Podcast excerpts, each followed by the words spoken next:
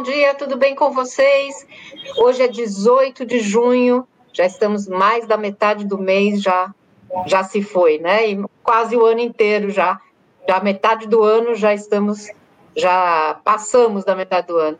E estamos aqui para mais um Cresce Esclarece, com você aí do outro lado da telinha, e é um prazer recebê-los aqui no Cresce, na TV Cresce, para falarmos hoje sobre reabilitação de áreas contaminadas. Nosso convidado de hoje é o Gerd van den Daelle. Acho que eu acertei. Ele é líder em investigação e reabilitação de áreas contaminadas da Rumble, que é uma empresa especializada nisso, né? A gente vai conversar sobre isso e conversar da importância de se descontaminar locais é, quando se trata de incorporação para o mercado imobiliário, né? Então, você que está aí nos assistindo já pode mandar suas perguntas pela TV Cresce, pelo YouTube, pelos nossos canais da rede social, enfim, por onde você estiver nos assistindo, que o Gerd vai responder e a gente está aqui, como sempre, na expectativa e, e, agradecendo já a tua participação, Gerd, no, por ter aceito o nosso convite em nome da nossa diretoria, em nome do presidente José Augusto Viana Neto. Quero te agradecer aqui por você estar conosco hoje. Bom dia, Sônia. Eu que agradeço esse convite. É, um, é uma honra estar aqui com vocês. E, bom, espero poder responder as perguntas de vocês. Tenho certeza que sim. Queria que você falasse um pouquinho sobre, sobre a Rumble. Como é que é, é a história da Rumble aqui no Brasil para a gente situar o nosso internauta? Bom, então a Ramble é uma empresa internacional, multinacional, uh, com sede na Dinamarca, uh, que não trabalha só na área de meio ambiente, trabalha também em outras áreas. Uh, e aqui no Brasil a gente tem mais que 100 funcionários que trabalham todos na área de meio ambiente. Temos escritores em São Paulo, mas também em, em, outras cidades do país. Uh, e desses 100, 100 funcionários, a gente, a gente tem uh, aproximadamente a metade que trabalha na área de investigação e remediação de áreas contaminadas. Uh, eu sou líder dessa área de investigação e remediação de áreas contaminadas. Que hoje é um assunto que está em pauta no mundo todo, né? A com preocupação certeza. com o meio ambiente hoje é essencial, não só na área da, do mercado imobiliário, né, mas em todos os setores, até para a vida da gente, né? Sem dúvida, sem dúvida. Sempre era importante, né? Só que hoje em dia está tá cada vez mais em pauta, a consciência é maior, ainda bem. Uh, e bom, falando de áreas contaminadas, temos ainda na cidade de São Paulo e no estado de São Paulo, no resto do Brasil, uh, muitas áreas degradadas, contaminadas, uh, muito trabalho para fazer ainda. E você tem ideia de quantas áreas existem no estado de São Paulo que estão contaminadas e que podem ser reabilitadas para serem utilizadas no mercado imobiliário? Uh, temos ideia sim, porque a CETESB tem um cadastro de áreas contaminadas. Uh, recentemente ela atualizou esse cadastro, está sendo uh, atualizado a cada ano. E hoje em dia existe no estado de São Paulo 6.434 áreas contaminadas e reabilitadas. dessas áreas, 30% já foi reabilitada, ou seja, já foi remediada, e 70% dessas áreas ainda estão em vários estágios de investigação, remediação e monitoramento. E elas estão localizadas aonde, mais ou menos? É, é, são espalhadas pelo estado ou tem alguma área mais concentrada? Estão espalhadas pelo estado, mas 55% delas uh, está na região metropolitana de São Paulo. Temos 37% na cidade de São Paulo, 18% nos outros municípios uh, da região metropolitana de São Paulo, uh, eh, 34% no interior uh, do estado, 6% no litoral e 5% na Vale do Paraíba. Somente 6% no litoral? Somente 6% no litoral, pois é. Uhum. É, é, da cidade a gente até poderia prever, né? Por Sim. conta das indústrias, enfim, né? Mas eu pensei que até fosse maior a, o percentual no litoral, pensei que fosse um pouco maior. E dessas áreas, é, Gerd, quais as, as que têm maior potencial para serem reutilizadas? Então, uh, sobretudo dentro da região metropolitana de São Paulo e também em outros centros urbanos, uh, muitas dessas áreas uh, que antigamente eram indústrias, hoje em dia as, as indústrias já saíram da cidade, né? Uma tendência. então, às vezes é uma área contaminada onde existia uma indústria, a indústria já, já saiu da cidade e vira uma área degradada, uh, mas com alta potencial, alto potencial imobiliário, uma área que hoje em dia tem uma vocação residencial ou comercial muito forte, só que não consegue desenvolver por causa da contaminação. Então, nesses casos, realmente o potencial uh, de revitalizar essas áreas é muito grande. Uh, nesse sentido, por exemplo, a, a, a CETESB uh, tem uh, definido, mediante a resolução 17 da secretária, resolução 11, desculpa, de 2017 da Secretaria de, de Meio Ambiente, tem definido áreas prioritárias para identificação de áreas contaminadas. Dentro da cidade de São Paulo, são quatro áreas. Tem a região da Moca, região de Barra Funda, região de Jurubatuba e região de Chácara Santo Antônio. Então, todas essas áreas são áreas típicas onde antigamente, décadas atrás, houve uma grande concentração de indústrias. Hoje em dia, essas indústrias, a maioria já saíram, foram ocupar outras áreas fora da região metropolitana de São Paulo. Tem uma grande potencial imobiliária nessas áreas, ah, principalmente residencial, ah, mas muitas áreas ainda estão contaminadas. Então, uh, tem, tem, tem, muita oportunidade lá uh, de desenvolvimento imobiliário, combinando a remediação com um, um, projeto imobiliário.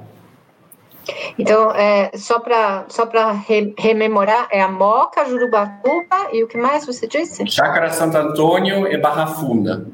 Quer dizer, o corretor que, é, por exemplo, estiver é, envolvido com alguma incorporadora, enfim, ele pode apostar nessas áreas que o potencial é bom para o mercado e a, a chance de descontaminação também é grande. Então, são áreas onde tem uma grande concentração uh, de áreas contaminadas uhum. e também a, a CETESB deu prioridade para por essas áreas exatamente pela, pela vocação uh, imobiliária que essas áreas têm. São áreas com, com grande potencial de, de valorizar. Então, quer dizer, o corretor que tiver é, pensando em longo prazo, já dá para pensar nesses, nessas regiões da cidade. Com certeza, né? com certeza, Sônia. O Gerd, quanto tempo leva, em média, para uma área ser considerada própria para a instalação de moradia? Uma área que está passando por esse processo de, de, de reabilitação, né? Uhum. Olha, varia muito, viu? Uh, em função de vários fatores, em função do tipo de contaminante, da extensão da contaminação, onde está a contaminação, uh, do, do, as propriedades do meio também, se ela está numa camada argilosa, numa camada arenosa, uh, enfim. e também, às vezes, uma mesma área contaminada pode ter diferentes técnicas de remediação que pode ser aplicada, né? A própria Ramble, por exemplo, a gente tem projetos onde fazemos um, uma remediação menos agressiva, mas mais sustentável, por exemplo, uma biorremediação, que demora mais tempo e depois tem um custo menor também. Ou a gente pode aplicar técnicas mais agressivas, por exemplo, uma remediação termal, uh, que é muito mais rápido, mas por outro lado é, é, tem um custo bem mais alto também. Então, é difícil de definir, mas vamos dizer que o, o mínimo de prazo para percorrer uh, essas etapas de investigação e remediação é de um ano, mas pode ir até 10 anos, uh, depende da, da situação. Uh, também é importante falar que. Desculpa, Sônia. Não, da quantidade de contaminantes, né? Vamos dizer assim, né? Sim, varia da né? quantidade de contaminantes, obviamente. Uhum. Mas também, às vezes, é possível fazer o processo de descontaminação, de remediação, em conjunto com o projeto imobiliário. Pode até ah, ter uma sinergia de, de custos e de prazos uh, quando você faz, por exemplo, as obras de remediação em conjunto com as obras uh, de construção civil porque às vezes para a construção de um prédio precisa fazer algumas escavações. Essas é. escavações é. podem ser aproveitadas para fazer a remediação. Ah, então é importante sempre que esses né? processos se comunicam, a gente se sente junto na mesa e, sabe, uh, tenta aproveitar um do outro. A Rumble trabalha muito com, com incorporadoras para o mercado imobiliário? Trabalhamos, temos trabalhado bastante, sim. E quais são as atividades que são consideradas potenciais de contaminação? Então, uh, a CETESB uh, define uh, essas atividades, foi definida uma lista pela Secretaria de Meio Ambiente de 36 atividades potencialmente geradoras uh, de áreas contaminadas. Então, é uma lista grande, uh, mas inclui atividades tipo uh, extração de petróleo e, e de gás natural, extração de minerais metálicas, a indústria química, indústria farmacêutica, indústria automobilística, metalurgia. É uma lista grande de atividades, principalmente atividades industriais. Uhum. Então, no caso, vamos dizer que o corretor esteja trabalhando com é, uma, um empreendimento. É, você, você daria esse conselho para ele? Você daria o conselho de que ele tem que se preocupar é, antes de comercializar ou antes de intermediar uma comercialização? É, se aquilo, se aquele local já teve, por exemplo, um posto de gasolina ou já teve uma indústria, é importante que o corretor tenha essa consciência.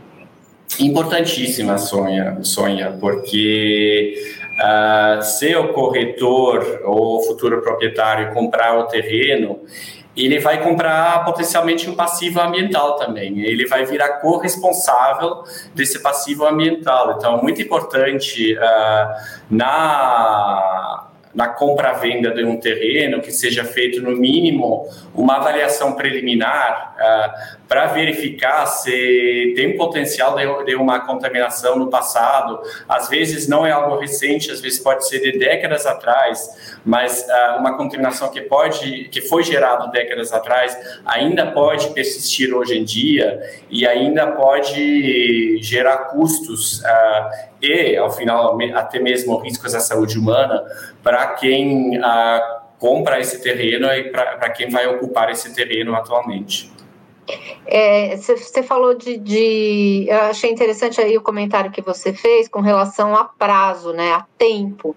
É, não é só porque acabou de sair um posto de gasolina do local que você tem que ter essa preocupação, você tem que se preocupar em quanto tempo atrás, lá no passado, né? Existe um gap aí, existe um prazo mínimo, por exemplo, uh, olha, o posto saiu há 10 anos, então o terreno já está, é, já é mais garantido que não haja contaminação, existe esse prazo? Não, 10 anos no caso não, não é suficiente. Então, quando a gente na Rumble vai fazer uma avaliação preliminar, a gente sempre vai uh, olhar, por exemplo, fotos aéreas uh, históricas de décadas atrás para ver nessa área o que existia uh, décadas atrás. é importantíssima, porque só olhar 10 anos com certeza não é suficiente. É, você vê que o, o cuidado que tem que se ter no momento antes de se instalar um empreendimento em qualquer local, principalmente numa cidade como São Paulo, né? Sim, sim. E, uh, o, o, a vocação, né, uh, mudou muito, né? Você pega, eu moro, por exemplo, na Moca, né? Estava falando da Moca. Sim. E existem locais que a gente ainda vê aqui com, com galpões industriais, sim. tal, que ainda não foram né, reabilitados, vamos dizer assim. É, e a gente imagina o quanto está mudando a vocação da região, que está se tornando Sim. uma vocação é, é, residencial. E aí a preocupação que os incorporadores e os corretores têm que ter no sentido de comercializar esses espaços, né, para que não tenha problema para ninguém, né? É, porque futuramente, o corretor, por exemplo, quem, quem comercializa uma área como essa pode ser é, envolvido numa batalha judicial também, né? Pode, pode, sim, sim. Uhum. E qual que é a diferença, Gerd, com, com relação à área contaminada e uma área com potencial de contaminação?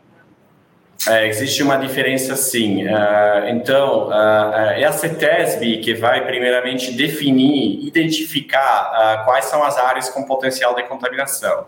Então, ela vai olhar aquela lista que acaba de, acabo de mencionar, de 36 áreas, 36 atividades potencialmente geradoras de, de áreas contaminadas. E cada ano ela vai fazer uma seleção dessa área e, e classificar áreas como áreas com potencial de contaminação. Essas áreas então vão integrar aquela relação de áreas contaminadas e reabilitadas uh, da CETESB, que ela vai publicando, uh, que vira público a cada ano. Então, Dessa forma, a gente tem uma área com potencial de contaminação. Agora, para virar depois uma área efetivamente contaminada, uh, é necessário que seja feita uma investigação confirmatória, que é um tipo de investigação que a Rumble fez, faz. Então, a gente vai na área, vai coletar amostras de solo, vai fazer sondagens para coletar amostras de solo, vamos coletar amostras de água subterrânea, a gente manda essas amostras para laboratório, onde vão ser analisados para as principais contaminantes uh, potenciais. É só quando tem uma concentração no solo ou na água subterrânea que está acima de um padrão de referência que está sendo definido pela CETESB, igual que uma, que uma análise de sangue, sabe? A gente manda uma análise é. de sangue e vai analisar para uma lista grande de, de, de parâmetros, quando está algo fora do padrão, ah, tem um problema a gente faz a mesma coisa que o médico, só a gente faz consolo aí com água subterrânea. Então, quando tem um parâmetro que está fora do padrão de referência, aí sim a área vira a, a ser reclassificada como área contaminada sob investigação. E o trabalho da Rumble é justamente esse, né? Analisar e dar uma, uma solução, propor uma solução. Olha, exato, essa área exato. precisa disso, precisa daquilo enfim. É, a gente não só faz a investigação, mas a gente também propõe e, e vai implantar e executar a solução, ou seja, a, a remediação dessas áreas contaminadas. Ah, vocês também não só propõem, re reabilitam as áreas também, né? Exatamente, a gente faz todo o processo, desde a avaliação preliminar até uh, a remediação e o monitoramento ao final. Uhum. Vamos imaginar uma situação aqui, Gerd, que é a seguinte: é, eu tenho um terreno, eu sou uma incorporadora, tenho um terreno, estou interessada nesse terreno e uh, tenho um laudo de que ele está contaminado. Quais são as etapas para reabilitar essa área contaminada? O que, que eu tenho que fazer uh, nessa situação? Ok. Bom, todas essas, essas, etapas são muito bem definidas uh, numa decisão de diretoria da CETESB de 2017, uh, o número 38, que a gente chama o DD38.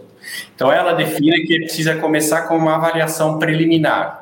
Uma avaliação preliminar é ver aquelas fotos aéreas que eu, que eu mencionei, ver outros dados secundários, uh, fazer entrevistas com, com uh, ex-funcionários, fazer uma visita à área, e aí a gente vai simplesmente uh, olhando o material disponível, ver quais áreas têm potencial de contaminação e quais áreas têm suspeita de contaminação.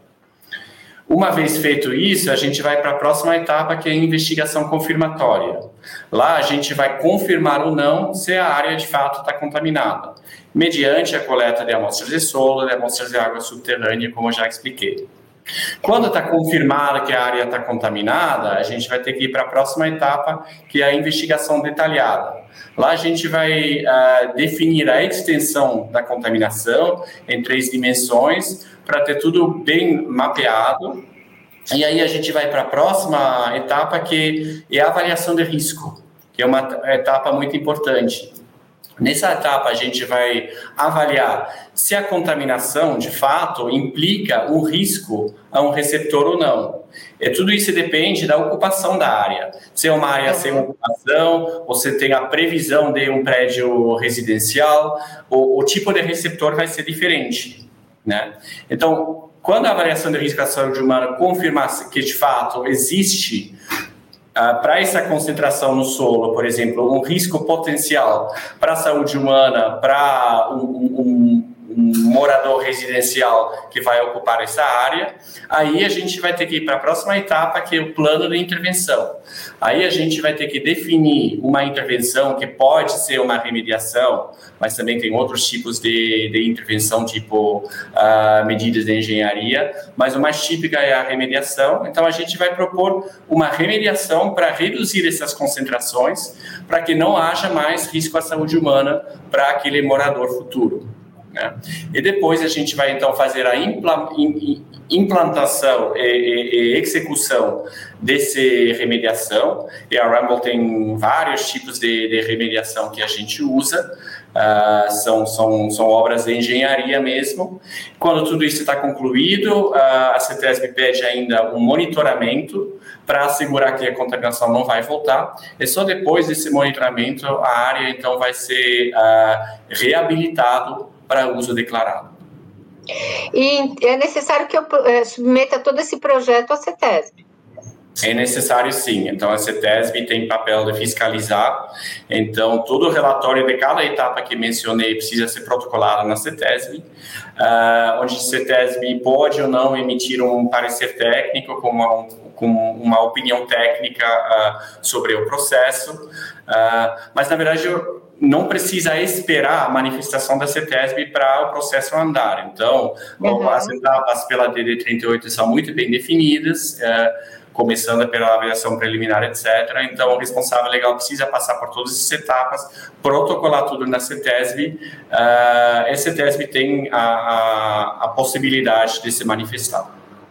E Agora, sim, pode... tem, tem um caso uh, onde precisa esperar a aprovação da CETESB, sim, quando é uma reutilização da área. Quando é uma área que era industrial, por exemplo, e, e vai mudar o uso da área para residencial.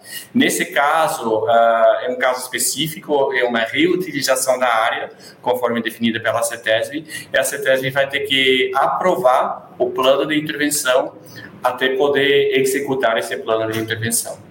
Porque senão, por exemplo, se a CETESB não aprovar, não é possível se construir até que a área não esteja descontaminada, é isso? Uh, correto, correto. É, então, realmente a gente tem que tomar bastante cuidado. O corretor que está aí pensando, né, ou nessa situação, tem que ficar alerta para não ter problema, né? E não trazer problema para o cliente também, né? Exato. E em termos financeiros, Gerd, compensa para uma incorporadora é, a reabilitação de uma área para a instalação de um empreendimento imobiliário? Olha, é um caso a caso, né? Depende do, da extensão da contaminação, depende do tipo de terreno, a vocação do terreno. Então, a gente pode fazer um, um, uma avaliação de custo-benefício, né? Pesando o custo da remediação contra o, o, benefício potencial do projeto imobiliário. Mas, em muitos casos, a gente vê que compensa sim. Uh, e aí volto ao que falei antes, importante que a, o projeto de remediação e o projeto imobiliário se conversam. Porque raramente uma área contaminada é contaminada inteiramente. Muitas vezes um terreno onde pode ser construído um projeto residencial, por exemplo, tem partes que são contaminadas, partes que não, não são contaminadas. Então, se a gente consegue, por exemplo, concentrar as torres residenciais em cima da área que não está contaminada e a área que tem certa contaminação, uh, dar outro uso para eles, por exemplo, para jardinagem, onde o risco potencial à saúde humana é menor, a gente uhum. consegue reduzir também os esforços, esforços de, de remediação e, e pode viabilizar uh, o projeto imobiliário de repente. É muito bacana a gente saber disso, né? Porque a gente não tem é, é, que é leigo, vamos dizer, o comprador, o vendedor, né? Ele não tem essa visão, né? Ele não tem, acho que não é uma preocupação das pessoas saberem do, do histórico da área, né? Do local onde você vai comprar um empreendimento, né? E, e, na verdade é muito importante, até porque você vai morar ali, né? Você vai, tua família vai estar ali, né? É muito importante para o cliente saber disso também, né? Importantíssima, importantíssimo, Sônia, porque sim, tem, tem tido bastante casos de, de, de, projetos imobiliários inteiros que foram construídos acima de um, um antigo aterro sanitário, por exemplo, Nossa. que até já levou no passado a acidentes, é, onde simplesmente não houve essa preocupação de olhar o passado da área e agora sim, esses, esses, projetos obviamente estão com problemas, estão, estão, estão, literalmente morando em cima de um passivo ambiental, né? E o que, que acontece numa situação como essa, Gerd? Olha, nesse caso, obviamente, a CETESB uh, vai isso vai virar uma área prioritária para a CETESB, existem várias áreas desse tipo, então, nesse caso, é mais complicado porque a, a, a investigação e a remediação tem que correr em, em, conjunto com uma área que já está construída, né? O, o, prédio já existe, por exemplo. Então, uh, é possível sim, mas como você falou, é importantíssima, importantíssimo tentar evitar essas situações e por isso a importância sempre num processo de compra-venda, pelo menos fazer uma avaliação preliminar, um due diligence para ver se existe um potencial de contaminação ou não. As grandes, as grandes incorporadoras, as, as grandes indústrias, elas já têm essa visão, às vezes são as, os corretores ou as, as as incorporadoras menores que, que não sempre têm esse cuidado. E como, que é, como é que o corretor pode obter essas informações sobre uma área, quanto a essa classificação ambiental, para ele também atuar de maneira mais sossegada, mais tranquila e passar essa garantia, essa segurança para o seu cliente? Então, essa lista de 6.434 áreas no estado de São Paulo é pública. Uh, é simplesmente acessar uh, o site da CETESB, onde tem a relação de áreas contaminadas e aí, uh, qualquer interessado pode ver uma determinada área se está contaminada, em qual estágio de contaminação está e que tipo de contaminação uh, existe nessa área. Se depois o interessado tem, tem maior interesse numa determinada área e quer ver mais em detalhe, ela também pode, a CETESB, uh, solicitar vista ao processo ela pode, inclusive, olhar todos os relatórios técnicos que já foram protocolados nessa área, porque esses relatórios, uma vez protocolados na CETESB, são públicos. É, nós temos uma pergunta de um internauta aqui, é, Soásio Alves, não, não, sei se eu pronunciei certo o nome da pessoa.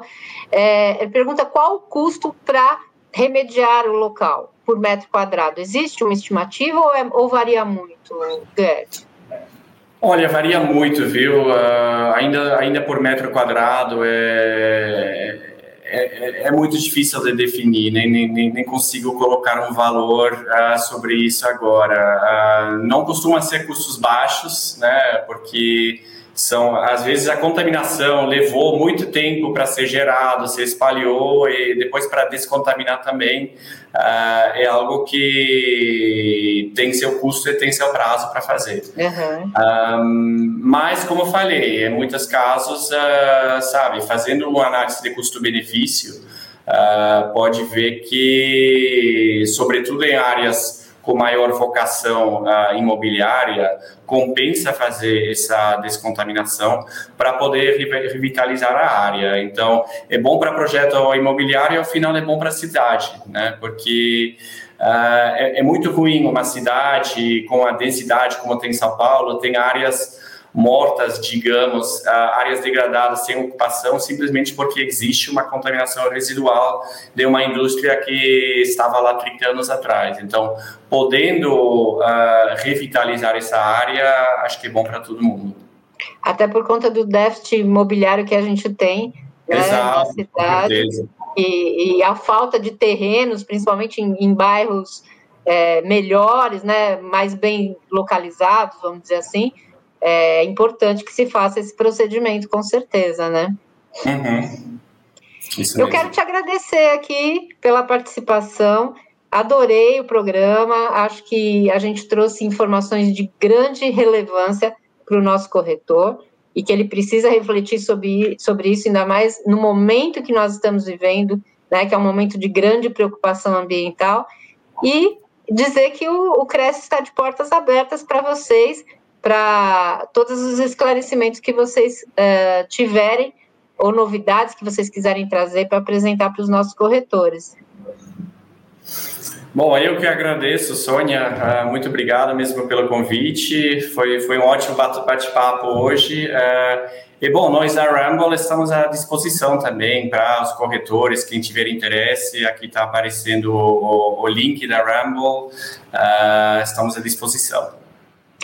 E quero agradecer a você que acompanhou o nosso programa hoje e dizer que nós temos duas lives ainda hoje ao final do dia, umas seis e umas oito e meia. Não percam, né? Uh, sempre com temas do mercado imobiliário.